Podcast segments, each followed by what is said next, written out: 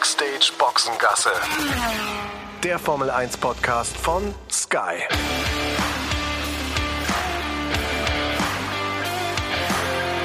Mit Sascha Roos, Peter Hardenacke und Sandra Baumgartner. Herzlich willkommen bei unserem Podcast bei Backstage Boxengasse. Peter, Sandra und ich freuen uns auf euch und äh, jetzt auf die Zeit, gemeinsam so ein bisschen über das zu plaudern, was am vergangenen Wochenende war. Ein denkwürdiges Wochenende ähm, und ich denke, da äh, spreche ich für euch zwei mit, ähm, werden wir drei so schnell nicht mehr vergessen. Alles, was da passiert ist, rund um die Anschläge und, und den Anschlag äh, am vergangenen Freitag an der Strecke. Sandra und ich sind ja zusammen mit Ralf dann am Samstag früh nach Hause gereist und äh, Peter ist da geblieben und hat das Ganze natürlich dann deutlich hautnah erleben können als wir. Peter. Ja, das stimmt. Ähm, es war eine große Ungewissheit ja für, für uns alle. Ihr könnt das ja gleich auch nochmal darlegen, ähm, was euch dann am Ende dazu bewogen hat, äh, nach Hause zu fliegen. Wir haben das ja dann auch diskutiert am Freitagabend äh, bei uns äh, in der Sky Crew, wie wir uns entscheiden wollen. Ähm, haben das ja auch dann wirklich freigestellt bekommen von, von Sky, ob wir bleiben wollen oder ob wir gehen wollen. Jeder konnte das individuell entscheiden, je nachdem, wie er sich fühlt. Und am Ende ging es ja auch um ein Gefühl, weil keiner einem was garantieren konnte.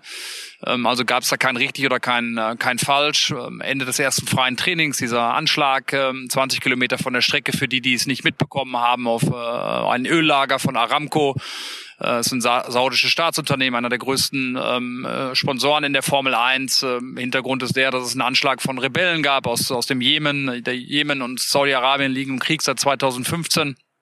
Und eben war dann diese große Ungewissheit da ähm, im Fahrerlager ähm, bei bei allen, die die beteiligt waren in der Formel 1, ähm, äh, war eine ganz diffuse Lage, weil man eben auch wirklich nicht genau wusste, was jetzt gerade Sache ist, äh, was die Sicherheit auch anbetrifft. Ähm, wie gesagt, zum Ende des ersten freien Trainings ist es passiert. Das zweite freie Training wurde verschoben. Wir waren gerade mitten in unserer Übertragung, haben eigentlich auf Christian Horner gewartet. Ähm, Ralf und ich dann äh, in dem Falle, Sandra war auch ähm, im, im Fahrerlager unterwegs. Und dann hieß es irgendwann, nee, äh, die kommen nicht, die Gäste heute, weil es gibt jetzt eine große Sitzung mit der Formel 1, was die Teamchefs und dann auch die Fahrer anbetrifft. Okay, dann haben wir erstmal ein bisschen weiter Programm gemacht, äh, haben da versucht, die Zeit dann auch zu überbrücken, haben äh, versucht, den einen oder anderen mal zu befragen, äh, was es mit dieser Sitzung jetzt genau auf sich hat, weil wir wirklich einfach gar nichts wussten. Das ist auch ein Vorwurf, ähm, den ich auch richte in Richtung der, der Formel 1, äh, dass wir da auch so ein bisschen alleine gelassen wurden. Und ich meine, wir Medien äh, sind natürlich schon auch ein wichtiger Teil der Formel 1, weil wir einfach die, die Nachrichten dann auch weitertragen. Ähm, da ist uns äh, mehr oder weniger nicht wirklich ähm, geholfen worden in dem Moment. Ähm, dann gab es diese, diese Unterredung. Ähm, die Fahrer und die Teamchefs kamen irgendwann wieder raus. Es hieß dann irgendwann, okay, 20 Minuten Verspätung wird das Ganze haben, äh, das zweite freie Training. Und äh, dann haben wir uns wieder auf Stimmenjagd äh, begeben. Äh, wie äh, so kleine Schuljungen sind wir dann hinter den Fahrern, hinter den Teamchefs hergelaufen, um zu gucken, ob wir irgendwas bekommen. Haben dann die Info bekommen, ja, es wird gefahren und äh, mussten dann erstmal auch weiter warten, ähm, was äh, passiert. Ähm, dann gab es ja das Statement dann auch ähm, später am Abend von äh, Stefano äh, Dominicali unter anderem äh, dem ähm, Chef der Formel 1, um es mal so zu sagen, dem Italiener, ähm, und äh, der ja dann auch nochmal gesagt hat, dass die Behörden, die saudischen Behörden ganz klar auch äh, versichert haben, dass keine Gefahr drohe für äh, die Strecke, für die Formel 1, ähm, dass diese Anschläge dieser Rebellen ähm, rein auf äh, Infrastruktur des Landes ähm, Saudi-Arabien zielt und die Formel 1 eben sicher ist. Das war mal das, äh, was dann so im Raum stand. Ähm, Fakt ist dann aber auch, dass äh, die Fahrer lange, lange noch gesprochen haben. Das ging bis in die tiefe Nacht. Fakt ist aber auf jeden Fall, dass äh, ja einfach eine große ein großes Unbehagen bei bei vielen Beteiligten mit dabei war äh, bei bei Fahrern bei äh, bei äh, Teamangestellten ähm, ob es jetzt Staff ist oder Mechaniker. Es war also sehr sehr geteilt. Am Ende des Tages ja für uns war das natürlich auch nicht ganz so einfach äh, weil wir unseren Job eigentlich mal angetreten haben, um, äh, um Sportjournalisten zu werden. Und jetzt äh, ist man mittlerweile so weit, dass man äh, ja sich auch mit anderen Themen dann auseinandersetzen muss. Ähm, ja, äh, was das Land Saudi-Arabien äh, anbetrifft, umstrittenster Gastgeber der Formel 1 mit Sicherheit äh, Massenenthauptung, die es gab, äh, noch einige Wochen vor dem äh, Formel-1-Start, dann eben jetzt diese Anschläge. Ist es ein Krieg, in dem man sich befindet mit dem Jem, Ja, Nein? All diese Dinge muss man muss man dann für sich auch nochmal durch, durchgehen und sich überlegen, welche Haltung man auch selbst hat. Zu meiner persönlichen Entscheidung noch, bevor ich dann auch wieder an euch zwei gebe und auch von euch das nochmal ähm, ja erklärt ähm, haben möchte irgendwie oder oder das nochmal interessant auch finde, was was euch zu eurer Entscheidung äh, bewogen hat. Ähm, also für mich war es so, dass äh, ich die Kommunikation der Formel 1 nicht gut fand, ähm, dass ich allerdings schon auch das Gefühl hatte, dass äh, dass ich mich relativ sicher gefühlt habe. Eine Garantie dafür kann man nicht haben. Das war aber zumindest mein Gefühl.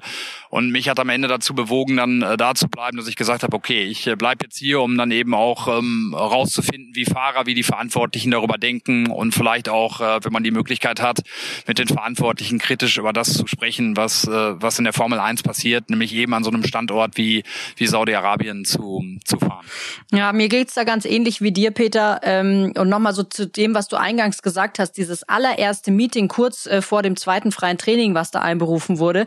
Ich habe da ja ganz genau hingeschaut und mir war aufgefallen, dass bei diesem allerersten Meeting keiner von Aston Martin teilgenommen hat. Jetzt habe ich natürlich gedacht, mh, hm, Aramco ist auch irgendwie Sponsor von Aston Martin, hat es damit zu tun, habe dann natürlich nochmal nachgefragt und da hieß es dann einfach auch von Aston Martin Seite, nee, es gab einfach diese Info, dass es dieses Meeting gibt, viel zu spät. Wir konnten da niemand mehr hinschicken. Die, die Fahrer waren schon in der Garage äh, und für Mike Krack, äh, für den Teamchef, kam es einfach zu spät. Also so viel auch zum Thema Informationsfluss.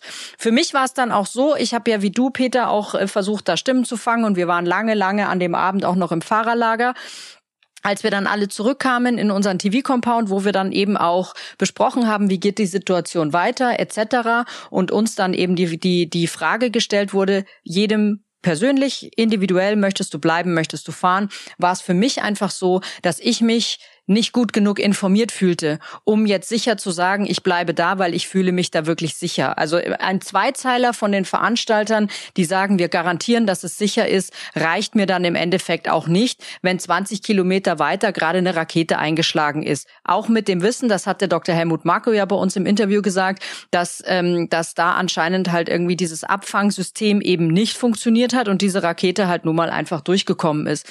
Und das war mir dann eben auch von den Informationen her zu dünn und zu ungenau und fand ich auch nicht gut, dass da eben mit den Fahrern, mit den Verantwortlichen drüber gesprochen wird, was es auch für ein Sicherheitskonzept gibt, aber mit uns halt im Prinzip nicht, weil uns betrifft's genauso. Wir sind dort genauso und wir sind genauso ein wichtiger Teil der Formel 1, wie es die Fahrer und die Teams sind. Und ähm, da hätte ich mir einfach gewünscht, dass man da einfach ein bisschen transparenter auch informiert wird. Diese Transparenz hat's ja wohl, so hört man es ja von den Teamchefs ähm, in diesen Meetings gegeben. Und da frage ich mich dann schon, warum man die Transparenz auch nicht an uns weiterspielt. Kurzum, im Endeffekt war es dann auch für mich, ich sag mal eher auch so eine Bauch, Bauchentscheidung.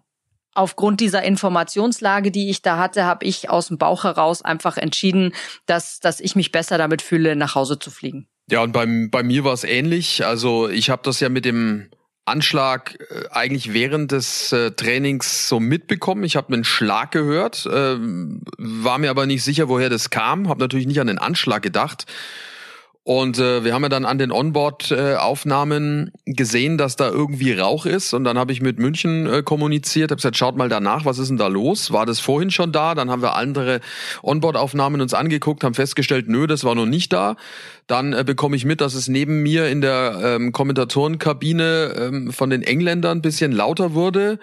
Und ähm, dann habe ich die Tür aufgemacht hinter mir und habe hinter mir dann diese Rauchsäule gesehen.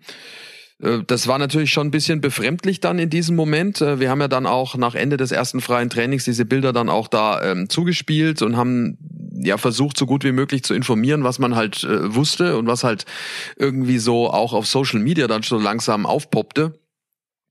Ja, und dann war Ralf eigentlich relativ schnell dabei zu sagen, also er reist ab, hat das ja dann auch, ähm, glaube ich, ja in der Live-Sendung dann auch gesagt.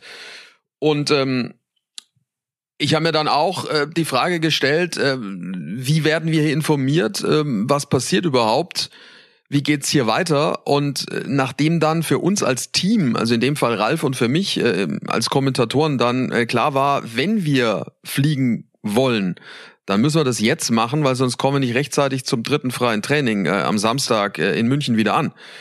Und somit haben wir dann relativ schnell den Flug gebucht und äh, als dann diese ganzen Meetings in der Nacht äh, waren, lagen ja wir schon im Bett, haben geschlafen, sind dann früh aufgestanden, sehr früh, um dann den Flieger zu erwischen und haben das dann alles mitbekommen. Und äh, am Ende des Tages war ich dann froh, dass wir das dann so hinbekommen haben, bisschen mit Verspätung, dann das dritte Freitraining aus München zu kommentieren, ähm, dann die Qualifikation und dann das Rennen. Also wie Peter schon gesagt hat, am Ende des Tages ist es, glaube ich, wichtig, dass wir als Sender äh, informiert haben, was da vor Ort passiert ist. Ähm, ich fand's äh, unfassbar gut von unserem Arbeitgeber von Sky, dass sie uns vor die Wahl gestellt haben. Das war äh, im Übrigen nicht bei allen so. Also was ich so mitbekommen habe, ich rede jetzt nicht von der Sky-Gruppe, sondern auch von anderen Unternehmen, die dort vor Ort äh, waren. Also da gab es nicht diese Wahl. Wenn ihr euch unsicher fühlt, dann könnt ihr gerne äh, abreisen. Deswegen ist das auch nochmal ein großes Dankeschön an, an Sky, dass sie äh, uns das ermöglicht haben, an die ganzen Verantwortlichen auch. Dann ist es ja doch auch ein ganz schöner Aufwand, äh, Leute dann wieder zurück zu, zu bekommen. Also das an der Stelle nochmal Danke. Absolut. Äh, das, ähm, das muss man wirklich hervorheben. Und was du auch sagst, das, äh, das ist tatsächlich so, dass äh, nicht alle die freie Wahl hatten. Ähm, die Sky-Familie ausgenommen. Bei Sky UK und Sky Italia war es, war es genauso. Gestern auch noch ein Gespräch mit den Franzosen. Auch bei denen war es zum Beispiel so, dass die dass die ähm, äh, die freie Wahl hatten. Nochmal einmal zur Kommunikation auch von der Formel 1. Ähm, also das geht ja dann schon los mit dem mit dem zweiten freien Training und der Verschiebung. Warum kann man nicht äh, eine kurze E-Mail an alle Medienvertreter dann auch schicken, indem man ankündigt, dass sich das zweite freie Training verschieben wird, weil man eben sich zusammensetzen wird mit den Fahrern und äh, den Teams, diesmal zuallererst äh, betrifft, weil es die Protagonisten sind, dass man sich zusammensetzt mit den Verantwortlichen der Formel 1 und den Behörden aus Saudi-Arabien, um halt diese Lage zu besprechen, mit dem Vermerk, dass äh, Stand jetzt äh, die die äh, Sicherheit von uns nicht in Gefahr Gefahr ist, ja, um dann später auch dann nochmal eine Pressekonferenz zu machen und nicht einfach da mit einem Statement äh, von Stefano Dominicali und dem Präsidenten der, der, äh, der, der Formel 1 dann aufzu, aufzuwarten. Das war mir dann auch zu wenig. Also ähm, da hätte ich schon auch ein paar mehr Informationen mir, mir gewünscht. Äh, also das äh, war mit Sicherheit kein, kein Ruhmesblatt, was, äh, was die Formel 1 in Sachen äh, der Kommunikation abgegeben hat. Und wie gesagt, die Konsequenz war dann eben auch, dass, dass bei vielen einfach ein ungutes Gefühl da gewesen ist. Hat man ja jetzt auch im Statement von Lewis Hamilton mitbekommen. Ich weiß nicht, ob ihr es gesehen habt, der irgendwie ja gepostet hat, also er ist froh, dass er jetzt hier endlich weg ist, dass das Wochenende rum ist und äh, dass das ihn schon auch offensichtlich ja auch belastet hat. Und äh, ist, soweit ich das weiß, äh, ist es auch so, dass er jetzt im Nachgang auch noch es Diskussionen darüber gibt, dass es einige Fahrer gibt, die sagen, also nächstes Jahr ähm, sehen wir das eher undeutlich, dass wir da sind. Ja, das ist eh die Frage, die ich mir auch gestellt habe, wie es dann eben weitergeht. Also ich meine, ganz ehrlich, ich bin heilfroh, dass nicht noch was, irgendwas passiert ist. Ähm, das mal vorweg. Ähm, aber ich glaube, dass trotzdem die Diskussion geführt wird, ähm, ob man da halt nochmal hinfährt. Du hast natürlich als Formel 1, eben weil nichts passiert ist, kein Argument zu sagen, wir lösen den Vertrag mit Saudi-Arabien auf. Also da bin ich jetzt auch nicht Jurist genug, ne? Aber ähm, Lewis Hamilton ist sowieso nicht der beste Freund dieses Rennens. Also ich hatte ja im Vorfeld auch am Donnerstag, ähm, nein Quatsch, ist ja jetzt der Freitag, am Freitag bei der Pressekonferenz der Fahrer noch mit ihm gesprochen und habe ihn gefragt, ähm, wie es für ihn ist. Habe gesagt, du reist viel, äh, kennst, lernst viele Länder kennen, unterschiedliche Kulturen etc. Wie es für ihn ist, hier in so ein Land wie Saudi-Arabien zu kommen. Und sein erster Satz war: Ich kann nicht sagen, dass ich mich hier wohlfühle. Da hatten wir noch nicht das Thema mit dem Anschlag etc., sondern da ging es halt auch wieder um das Thema mit den mit den Menschenrechten und wie wie Saudi-Arabien das das alles so handhabt. Und es ist einfach ein umstrittenes Land, das muss man einfach sagen. Und da ist dann eben die große Frage, bringt es so viel, dass die Formel 1 dahin geht, denn das heißt ja dann immer, ähm, ja, man muss ja auch äh, auf solche Missstände aufmerksam machen, dadurch, dass man äh, so ein Sportevent dort äh, äh stattfinden lässt, etc. Es ist eine große Diskussionslage, finde ich, ähm, ob das ausreicht, mit der Formel 1 dahin zu gehen, um da auf solche Missstände aufmerksam zu machen oder eben halt nicht. Ja, das ist genau das Thema. Ne? Wir hatten das ja dann auch am Sonntag in der, in der Sendung auch angesprochen äh, bei uns und darüber ja auch diskutiert. Ähm, Ralf hat ja auch eine klare Meinung dazu äh, geäußert, was, äh, was auch die Situation von Saudi-Arabien äh, anbetrifft, nämlich in einem Kriegszustand zu sein äh, mit dem Jemen. Und wir haben die Idee auch aufgebracht, äh, die ist nicht von uns, äh, sondern ähm, die ist, habe ich in dem Moment dann auch mal gelesen. Ich glaube auch unter anderem Christian Nimmervoll, ein Kollege von uns, ähm, hat das mal bei Twitter geäußert, ähm, ob es nicht vielleicht auch an der Zeit wäre, zu sagen bei all diesen Sportverbänden, die halt auch einfach im Verdacht stehen, auch äh, dem großen Geld ähm, äh, da niederzuliegen und die Entscheidung auch aufgrund des Geldflusses dann zu treffen, warum man in welche Länder geht, vielleicht auch mal einen, einen kleinen ähm, ja, äh, Wechsel anzu, anzustreben und zu sagen, man stellt einen eigenen Wertekodex auf, ähm, äh, der dann natürlich verschiedene Kriterien umfasst. Ich sag mal, genauso wie zum Beispiel bei der EU, wo man auch Kriterien erfüllen muss, äh, um, um dann äh, dort beizutreten. Das könnte man ja vielleicht genauso auch schaffen bei FIFA, FIA und so weiter, um dann noch zu sagen, das sind unsere Werte, dem muss man entsprechen. Da geht es dann mit Sicherheit auch um sportliche Sachen, aber auch um, um Themen wie Menschenrechte. Und erst dann gibt es die Möglichkeit, ähm, äh, an dem Zirkus teilzunehmen. Und dann muss man sagen, bei Ländern, die dagegen entsprechen oder äh, dagegen wieder widersprechen, viel mehr, dass man dann sagt, äh, dann müsst ihr halt noch mal eine Runde drehen und dann kommt ihr in zwei Jahren wieder und dann gucken wir, wie weit ihr dann seid. Ähm, also das wäre dann vielleicht die ehrlichste Geschichte. Ich weiß nicht, ob das ein naiver Gedanke ist, aber von all dem, was ich jetzt so in den letzten Tagen auch gelesen habe und wir beschäftigen uns ja gerade alle viel damit, scheint mir das der sinnigste zu sein, weil dieses Geschmäckle einfach auch bleibt. Mich hätte nur interessiert, äh, was passiert wäre, wenn Sebastian Vettel an der Strecke gewesen wäre. Ähm, doppelt schade, ja, ähm, dass er nicht mitfahren konnte aufgrund seiner Corona-Infektion oder ähm, ja seiner Erkrankung.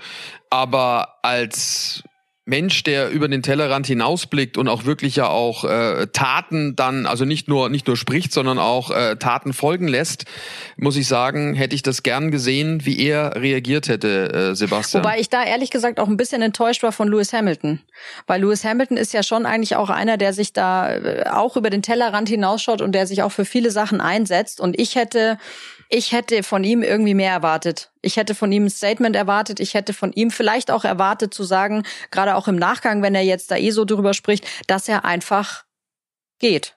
Ehrlich gesagt. Weil, also ich meine, das ist jetzt natürlich ein bisschen zynisch, was ich sage, aber im Endeffekt, wenn man jetzt mal auf das sportliche Wochenende von Lewis Hamilton kommt, wäre es hätte keinen großen Unterschied gemacht, ob er fährt oder ob er nicht fährt. Ja, wobei, wobei Sandra das Problem, das Problem ist, wenn ein Fahrer das Auto stehen lässt, äh, hängt er viel mehr dahinter. Also Weißt du, das sind ja auch äh, Mitarbeiter von Mercedes, die dann ein Problem kriegen, ja. Also da steckt ja, es ist ja nicht nur der Fahrer als Ich AG, der dann da irgendwie entscheidet. Deswegen ist das, glaube ich, mit einem Fahrerboykott eines Einzelnen in der heutigen Zeit nicht so einfach, wie das vielleicht in den 70er Jahren der Fall war. Da bin ich bei dir. Also ich glaube, dass es so einfach dann nicht ist. Ähm, grundsätzlich äh, wäre es dann auch, finde ich, wenn eine Entscheidung, die man auch dann vielleicht dann vorher als Team dann trifft und sagt, ähm, da schert man dann aus. Aber auch da weiß ich nicht, wie die Verträge dann auch sind seitens äh, der Teams äh, mit der Formel 1, äh, was, was, da, was es da an Paragraphen gibt. Aber nochmal, ich glaube, dass, dass der Sport ähm, auch nicht mehr, nicht mehr dran vorbeikommt, äh, sich diesen Diskussionen zu stellen. Der Druck wird immer größer.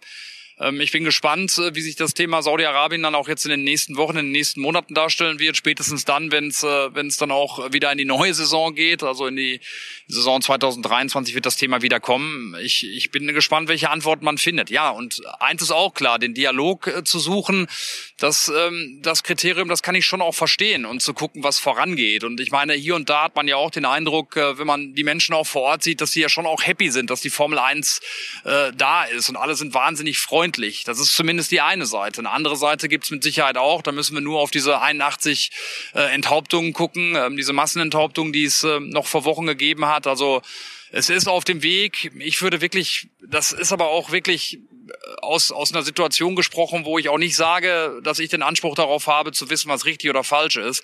Aber ich würde schon auch gerne mal dargelegt bekommen, auch von der Formel 1, was sich wirklich tut dadurch und was wirklich nachhaltig geschieht. Äh, da gibt's bestimmt Dinge, aber das würde mich auch viel mehr interessieren und das wäre vielleicht dann auch mal an uns, dann ähm, auch diese, diese Dinge dann aufzuzeigen und wirklich mal zu gucken bei Projekten, äh, wo dann was passiert. Ob sie dann nun fadenscheinig sind oder ob sich im Land wirklich was äh, bewegt und ein Wandel da ist, ist halt einfach schwer, schwer einzuschätzen.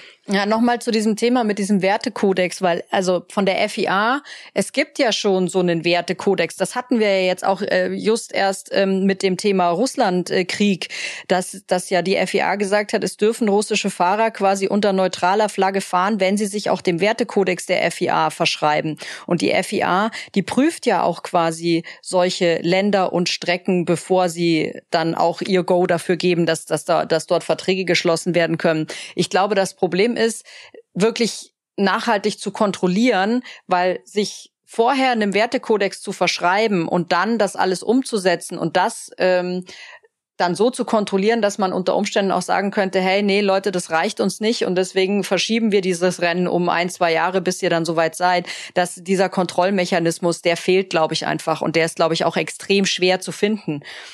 Wobei das ja in einem Land wie Saudi-Arabien jetzt nicht so ganz schwierig ist. Also ich meine jetzt die Nummer mit dem Jemen. Also ich muss zugeben, mir war das jetzt nicht so bewusst, ähm, auch nicht vor drei Monaten, als wir das erste Mal da waren.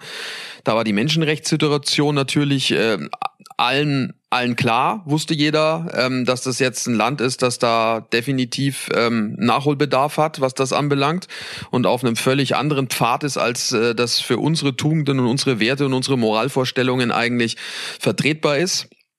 Aber das mit diesem Krieg, dass, äh, wie Peter vorhin sagte, 400.000 ähm, Menschen in den letzten sechs, sieben Jahren dort ums Leben gekommen sind, das wusste ich nicht. Und ich wusste auch nicht, dass alle äh, drei Tage es irgendeinen Drohnenangriff irgendwo gibt dort. Das war mir auch nicht bewusst.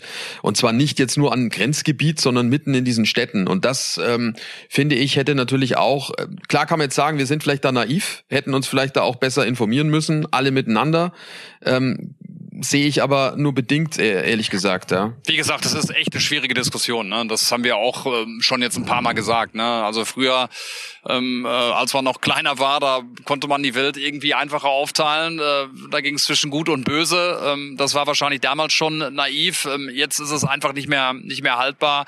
Es ist eine ganz ganz schwierige Diskussion, die wird uns weiter beschäftigen. Und das Gute daran ist ja eben, dass ähm, dass die Aufmerksamkeit gerade so groß ist, dass so viel diskutiert wird. Und ich glaube, es eben auch im Land äh, wie Saudi-Arabien Bestrebungen gibt, sich weiter zu öffnen und weiter dann auch in Richtung ähm, Standards zu gehen, die dann auch mehr, äh, noch mehr dann auch die Menschenrechte äh, mit einbeziehen und, und andere Themen eben auch. Ja, und was man natürlich auch sagen muss, die Menschen, die dort leben, die wir kennengelernt haben, sei es jetzt im Hotel, sei es an der Strecke, sei es am Flughafen, sei es ähm, ja Fahrer, die man hat, die irgendwo einen von A nach B gefahren haben, ähm, das sind ganz nette Menschen, die aufgeschlossen waren. Also das ist zumindest das, was ich jetzt so sagen kann. Ich glaube, das könnt ihr, ihr beide ja auch bestätigen. Ähm, Menschen, die ja ihr Leben normal leben wollen und normal leben und die natürlich für die Zustände in diesem Land, also was da vorgegeben wird, überhaupt nichts dafür können. Und äh, das sind fröhliche Menschen, die uns entgegengekommen sind und die uns auch total äh, freu freundlich empfangen haben. Ja, nochmal, ne, auch um, das Thema auf Dialog zu setzen äh, und darauf zu setzen, dass man, dass man auch Werte mitbringt und an denen man sich dann orientieren kann und auch eine Freude zu den Menschen bringt. Auch das darf man natürlich nicht, äh, nicht vernachlässigen. Ne? Äh, auch bei denen, die vielleicht äh, fordern, dass man solche Länder boykottiert dann boykottiert man solche Menschen eben auch, äh, die sich Änderungen wünschen. Es ist ein total schmaler Grad und ich meine, es ist ja so, dass in dem Land sich in den letzten paar Jahren schon einiges getan hat, aber es ist natürlich auch klar, dass es in so einem Land mit so einer tief verwurzelten bestimmten Tradition sich halt auch nichts von heute auf morgen ändert. Das braucht einfach Jahre, Jahrzehnte Zeit, bis das, bis das dann ähm, sich ändert. Ich, ich sehe, ich sehe das auch so. Ich habe auch nur sehr, sehr freundliche, sehr zuvorkommende Menschen dort, dort äh, getroffen, kennengelernt und natürlich tut mir das dann auch in diese ganze ganze, diese ganze Diskussion, die wir führen, auch leid für die Menschen dort, die da nichts dafür können. Aber nichtsdestotrotz musst du diese Diskussion einfach führen. Ja, und äh, wir haben jetzt viel darüber gesprochen in unserem Podcast. Äh, knapp 25 Minuten waren es. Ich habe gerade noch mal drauf geguckt. Jetzt wollen wir uns mal auch äh, klein bisschen ums Sportliche kümmern. Das machen wir sofort. Äh, dann ist ja doch auch ein bisschen was passiert am Wochenende und auch noch ein paar lustige Geschichten von uns erzählen, die wir erlebt haben in diesen Tagen. Erst Bahrain, dann Saudi-Arabien. Da war ja auch ein bisschen was dabei zum Schmunzeln und zum Lachen. Äh, vorher gibt's aber das für euch. Die komplette Formel 1 Saison 2022, die könnt ihr nämlich live und exklusiv äh, auf Sky erleben. Seid bei allen Formel 1 Rennen live und ohne Werbeunterbrechung mit dabei. Verpasst keine Momente des Trainings und des Qualifyings.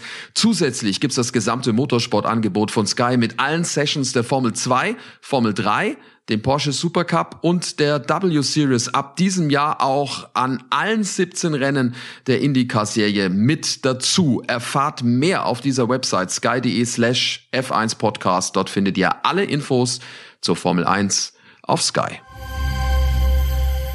So, was war das für ein Rennen? Äh, also diese letzten Runden generell. Also ich meine, wir müssen uns jetzt nicht beschweren. Jetzt ist die Saison erst zwei Rennen alt und äh, es übertreffen sich, finde ich, die Veranstaltungen. Also jetzt was die Spannung auf der Strecke anbelangt, Bahrain und jetzt nochmal getoppt, finde ich ganz persönlich von, von Saudi-Arabien. Also ich bin ja immer noch hin und her gerissen, was die zwei da gemacht haben. Dieses gegenseitige Austricksen, Max und Schal. Wahnsinn, Peter. Das muss ja auch dann direkt äh, im Nachgang äh, unglaublich gewesen sein. Also Dr. Helmut Marko wäre ja fast um den Hals gesprungen. Also so euphorisiert habe ich den ja schon lange nicht mehr gesehen. Der war das ganze Wochenende allerdings schon sehr happy und auch in äh, Bahrain. Also der ist irgendwie gerade dauerfröhlich, äh, der Helmut. Ähm, schön ihn so zu sehen, unseren alten Vulkan. Ähm, kann ja auch ganz anders. Ähm, nee, aber ja, die waren äh, schon alle happy über das, was man da auf der Strecke hat sehen können. Ferrari ja letztendlich auch, auch wenn Mattia Binotto dann nachher auch nochmal ein bisschen gestichelt hat in Richtung Max Verstappen mit dem Unsafe Release, äh, wo er ja möglicherweise auch noch eine Strafe für Max äh, gesehen hat. Aber ja, dieses Duell zwischen äh, Max Verstappen und Charles Leclerc, was sich da jetzt schon äh, zu so früher Zeit ähm, äh, ja andeutet, das ist ja mehr oder weniger das Duell, was wir im letzten Jahr hatten mit, äh, mit Verstappen gegen Hamilton. Also das ist jetzt äh, auf Leclerc und, und Max ähm, gerichtet. Großartig. Und was die neuen Regeln anbetrifft, es ist ein völlig neues Feld, alles total durchgewirbelt. Und wie gesagt, und die beiden da ganz vorne, die bestimmen gerade den Rhythmus. Ich fand's sensationell. Mir hat's auch unfassbar viel Spaß gemacht, dazu zu schauen. Ich war ja jetzt dann doch in der komfortablen Lage, mir das so ganz entspannt anzugucken. Und ich habe es wirklich, wirklich genossen. Und es war schon auch so eine Steigerung von diesem Bahrain-Rennen. Und da frage ich mich dann schon auch noch so ein bisschen, was kommt denn da noch? Weil jetzt haben wir schon die ersten zwei Rennen, die wirklich, wirklich toll waren, die sich, die auch so, ein, so einen super Spannungsbogen über das Rennen hatten. Und das, da frage ich mich tatsächlich, hey, nach Rennen zwei, was muss das denn bitte für eine Saison werden? Das wird ja, das wird ja gigantisch. Es geht einfach so ja, weiter. Das ist super. Sandra, es geht einfach so weiter. Immer weiter, immer weiter. So. Nehm ich, Aber sag mal, Sascha, so. wie habt ihr jetzt eigentlich gesehen? Weil ich natürlich dann auch äh, im Eifer des Gefechts nicht alles sehe und alles höre, was äh, von euch kommt. Äh, dieser Unsafe Release äh, von, von Max, war das äh, strafwürdig? Äh, während des Rennens ist es uns aufgefallen, da haben wir uns kurz nochmal angeguckt, äh, Ralf und ich, und haben beide eigentlich den Kopf geschüttelt, weil wir auch mal kurz spekuliert hatten. Wir haben ja unseren Leo, ähm, der ja nicht nur die Daten analysiert, sondern auch parallel sich natürlich auch solche Dinge nochmal anguckt. Der hat mir dann aufs Ohr gesagt, sag mal hier, war das nicht irgendwie so ein bisschen? Und äh, dann haben wir es uns nochmal angeguckt und nochmal und haben gesagt so, nee, unserer Meinung nach war das nix, haben es ad acta gelegt und dann kam es ja hinten raus nochmal in deinem Gespräch mit Matthias. Deswegen konnten wir das dann auch gleich nochmal zuspielen, diese Szene, weil wir sie natürlich schon auf die Seite gelegt hatten. Und ähm, auch da, dann beim vierten, fünften Mal, also fand ich völlig in Ordnung. Aber äh, Matthias Binotto wäre ein schlechter äh, Teamchef, wenn er da nicht äh, sofort irgendwie drauf anspringen würde. Ist ja völlig normal, das würden alle anderen auch machen, egal ob die jetzt Christian Horner, Toto Wolf oder auch selbst Günter Steiner heißen. Ja, Mattia Binotto konnte sich ja auch in den letzten Jahren so ganz gut als Zuschauer anschauen, wie man diese Scharmützel führt mit Red Bull. Vielleicht hat er sich da ein bisschen was noch abgeschaut. Ja, ja, das auf jeden Fall. Aber du hattest vorhin von Durchschütteln gesprochen. Also das kann man aber beim Mick auch deutlich sagen, Peter. Also mein lieber Mann, der äh, Crash äh, in der Qualifikation. Also äh, ich, mir hat ja wirklich der Atem gestockt, als das passierte. Und äh, gerade wenn du dann sofort gerade am Kommentieren bist, denkst du dir natürlich dann auch im Nachgang, meine Güte. Und äh, für mich ist dann ein guter Indikator dann immer der Ralf, wenn er neben mir sitzt, ähm, wie der sich verhält in der Situation. Er ist ja normalerweise äh, absolut abgebrüht und manchmal, ne, boah, was regt denn euch so auf? Alles easy, alles easy. Klar, für ihn war das jetzt, glaube ich, auch nochmal ein, Schuss mehr, weil es äh, ein Verwandter war, der da drin sitzt, der Neffe. Ähm, aber seine Reaktion hat mir sofort gesagt, also ich denke nicht nur, dass es äh, hart war, das ist definitiv eine kritische Geschichte gewesen. Vor allem, als die Kamera dann auch so weit weg war. Definitiv. Also hat man beim Ralf richtig gemerkt, dass er gezeichnet gewesen ist. Ähm, uns allen hat der Atem gestockt, wie du es gerade auch beschrieben hast, äh, Sascha, auch im, im, im, Fahrerlager. Wir gucken das ja immer auf großen Monitoren dann dort auch, ähm, auch mit den anderen Journalisten. Und da war dann wirklich erstmal eine, eine betretene Stille, ähm, bis dann auch es hat ja lange gedauert, äh, bis wir dann wussten, dass Mick okay war. Er hat es ja auch nochmal geschildert, äh, dass er leider keine Kommunikation aufnehmen konnte, weil eben das Auto so beschädigt war, dass auch das nicht mehr ging. Äh, er hätte eigentlich sofort Entwarnung geben wollen, weil es ihm ja wirklich auf wunder, wundersame Weise wirklich gut ging. Ähm, schon direkt danach wollte er auch gar nicht ins Krankenhaus und gar nicht in den Helikopter. Aber der erste Moment war für uns alle, glaube ich, so, dass wir gedacht haben, um Gottes Willen. Ja, der Ralf hat auch dann sofort ge-SMS und gewhatsappt, also neben mir wie wild mit allen möglichen Leuten. Ich glaube auch mit mit Corinna, wenn ich das richtig mitbekommen habe. Ich habe dann da mich nicht so ganz eingemischt, weil ich mir gedacht habe, okay, wenn er was zu erzählen hat oder mir zu zeigen hat, dann wird er das dann schon tun. Ähm, hat mir aber dann relativ schnell, das war dann noch gar nicht offiziell, äh, versichert, dass es ihm gut geht. Ähm, konnten wir aber natürlich zu der Stelle jetzt dann auch nicht sagen, weil man natürlich dann bei sowas erstmal dem Team den Vortritt lässt, bevor man dann selber irgendwas erzählt. Das ist ja auch so ein kleiner Ehrenkurs Kodex, an dem man sich halten sollte. Auch wenn wir natürlich sehr verlässliche Quellen haben durch, durch äh, Ralf, äh, logischerweise einen guten Draht zur Familie Schumacher, müssen wir nicht reden. ähm, haben wir dann, haben wir dann äh, gewusst, es ist alles okay, aber dann äh, lässt du natürlich Haas äh, als offiziellen Team da den Vortritt, bevor du da irgendwas rausposaunst, ist ja irgendwie auch klar. Was ich aber auch echt krass fand, war dann einfach auch der Sonntag, wie der dann äh, Peter da neben dir steht und irgendwie so so, also gefühlt war das so, als wäre überhaupt nichts passiert, ne?